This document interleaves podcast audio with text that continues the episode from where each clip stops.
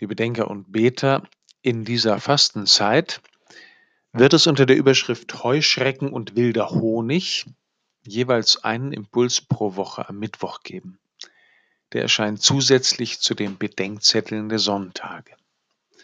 Johannes der Täufer, der Wegbereiter Jesu und Ordenspatron der Malteser und Johanniter, wird uns in dieser Zeit wichtige Anstöße für eine fruchtbare Erneuerung auf Ostern zuliefern. Heute also Heuschrecken und wilder Honig Teil 1 Freudensprung. Er ist keine erfreuliche Gestalt. Sein Ruf zur Umkehr ist streng, sein Urteil scharf, sein Umgangston herb, sein Leben karg und seine Erscheinung alles in allem eher etwas ungekämmt. So ist Johannes der Täufer, der Wegbereiter Jesu. Ganz anders ist das, was wir als allererstes von ihm hören. Während seine Mutter Elisabeth mit ihm schwanger ist, kommt die Verwandte Maria aus Nazareth zu Besuch. Auch sie ist schwanger mit Jesus. Was auch immer Maria bei der Begrüßung gesagt haben mag, Elisabeth zerreißt es fast.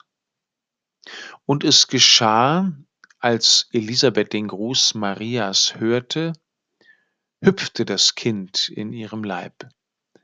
Da wurde Elisabeth vom Heiligen Geist erfüllt, schreibt der heilige Lukas. Während Elisabeth Maria hört, nimmt Johannes die Nähe dessen wahr, dem den Weg zu bereiten sein Lebensinhalt sein wird. Das Erste, was wir von Johannes hören, ist, dass er hüpft. Der Ungeborene tanzt vor Freude. Das, wofür sich für ihn zu leben lohnt, hat begonnen. Der Verheißene ist nahe und im Kommen. Das sollten wir uns in dieser Fastenzeit gut merken, wenn wir an Johannes nicht verzagen, sondern ihn verstehen wollen, dass es ihm um den geht, der die rettende Freude der ganzen Welt ist. Das rechtfertigt seine ganze Unerbittlichkeit. Er weiß, was auf dem Spiel steht, wenn die Wege nicht bereitet, die Herzen nicht bekehrt und die Absichten nicht ans Licht gebracht werden. Ich möchte euch vorschlagen, dass wir die Freude des Johannes im Mutterleib zum Grundanliegen unserer Fastenzeit machen. Die Freude über das Nahegekommensein Gottes als Mensch bei uns Menschen.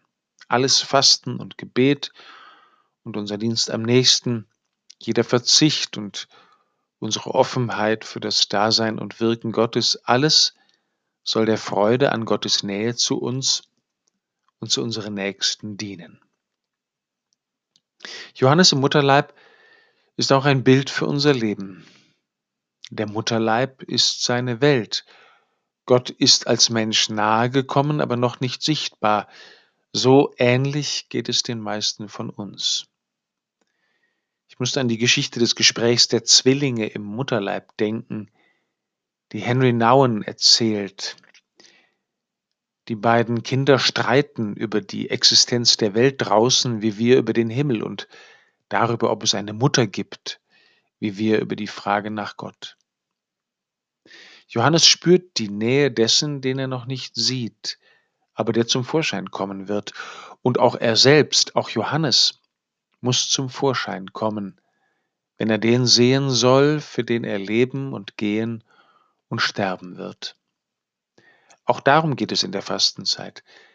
Wenn die Freude an Gott in uns wachsen und vollkommen werden soll, dann müssen wir zum Vorschein kommen, weil Gott zum Vorschein gekommen ist.